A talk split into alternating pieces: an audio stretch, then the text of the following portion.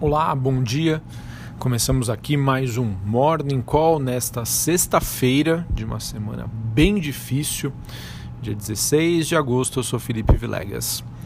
Bom, olhando para o desempenho das principais bolsas internacionais, temos um dia relativamente positivo, exatamente, um respiro, depois de uma semana bastante complicada é, em que as bolsas então apresentam ah, altas e moedas pares do real, ou seja, de países emergentes, têm ganhos discretos, perdão, sugerindo portanto um respiro após uma semana aí de forte volatilidade causada por quê? Pelos receios com a guerra comercial e também o desempenho das principais economias com destaque para os dados fracos de China e da Alemanha. Bom, além disso, Donald Trump disse que deve ter uma ligação aí com Xi Jinping, presidente chinês, uh, e promete aí uma resposta às tarifas e uma reconciliação.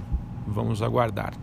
Bom, o mercado que monitorou e segue monitorando a disputa entre Estados Unidos e China essa semana pode aí mudar um pouco o foco, levando em conta que na semana que vem o Fed pode voltar é, ao radar dos investidores. Isso porque Jeremy Powell, presidente do Fed, Banco Central Americano, em 23 de agosto participa de um encontro anual dos bancos centrais, então muito provavelmente o mercado vai estará de olho né, nos, nos discursos e nas palavras do presidente do principal banco é, central global. Enfim, olhando para o desempenho também das commodities, nós temos o petróleo tendo altas, tendo uma alta discreta depois de três dias de queda, e os metais em Londres ainda seguindo uma movimentação baixista.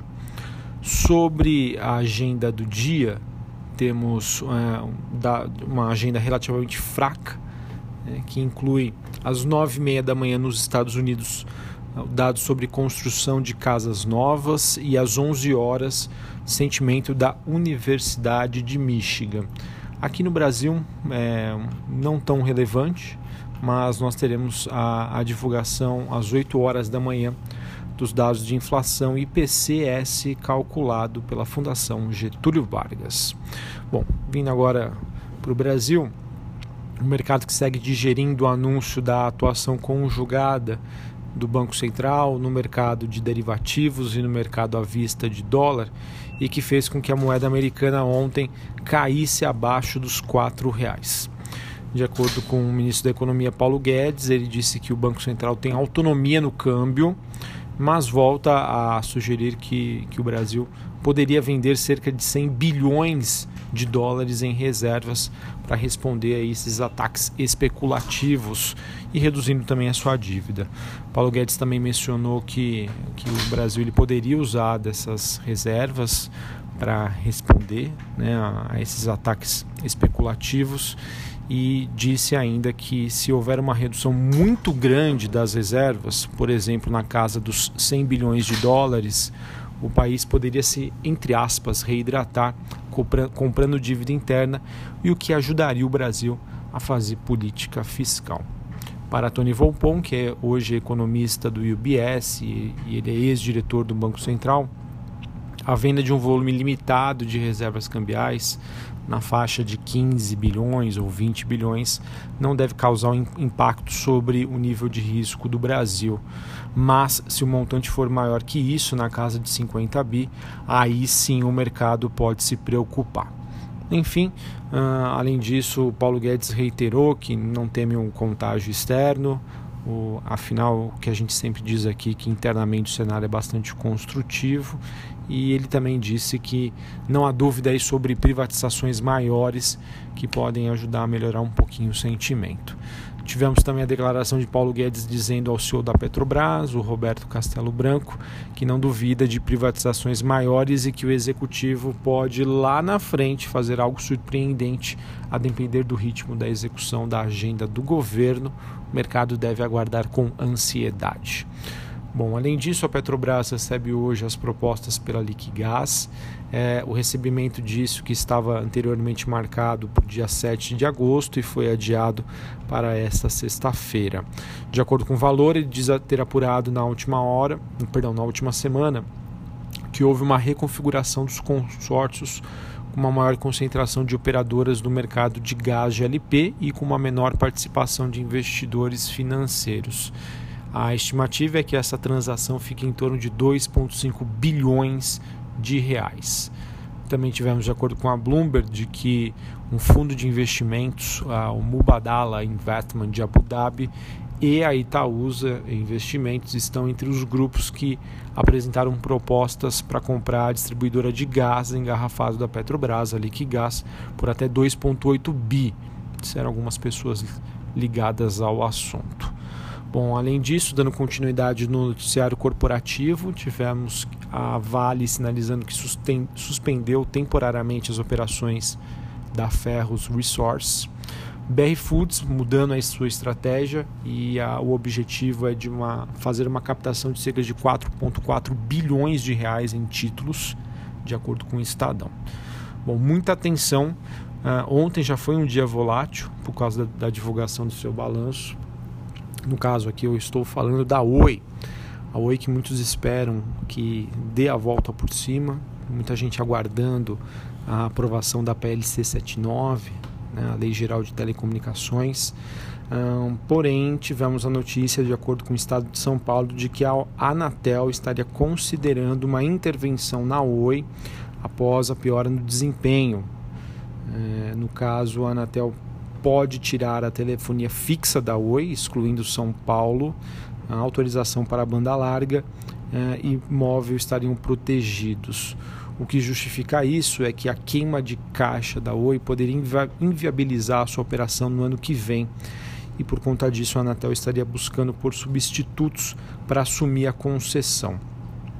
É, apesar do, do, do, caso bastante polêmico, de acordo com a reportagem, os executivos da Oi estão bastante confiantes e dizem que podem emitir debêntures ou levantar mais de 2,5 bilhões de reais em capital novo. Então o cenário continua bastante conturbado e deve aí apresentar volatilidade nos próximos dias por conta dessa notícia, principalmente hoje.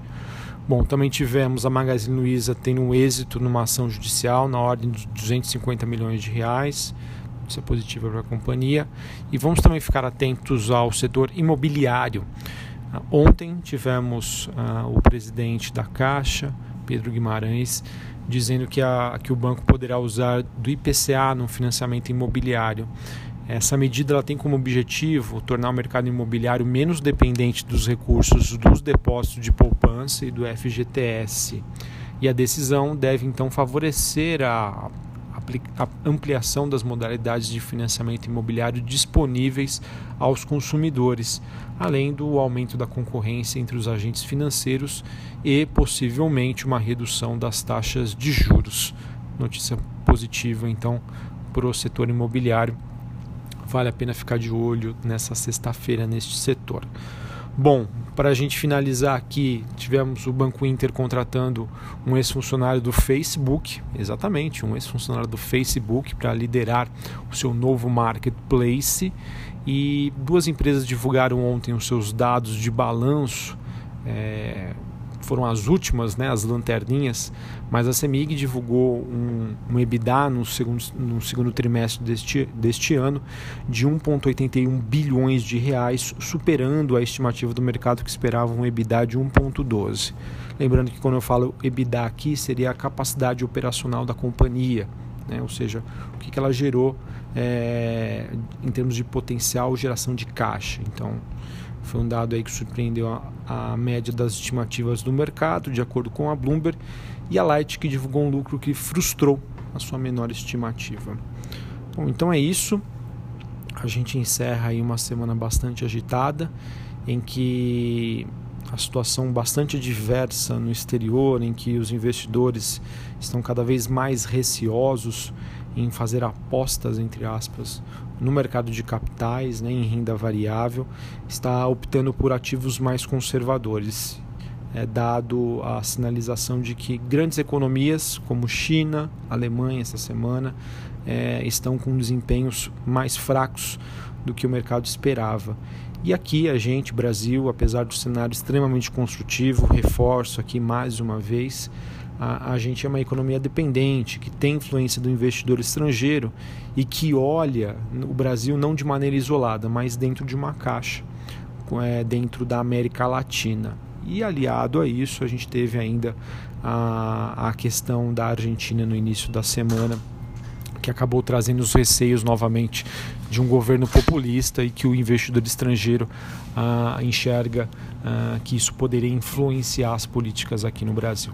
Enfim, hoje um dia de respiro, vamos ver se a nossa bolsa também eh, se recupera, recupera um pouco das perdas desta semana. Um abraço, um excelente final de semana e até a próxima. Valeu!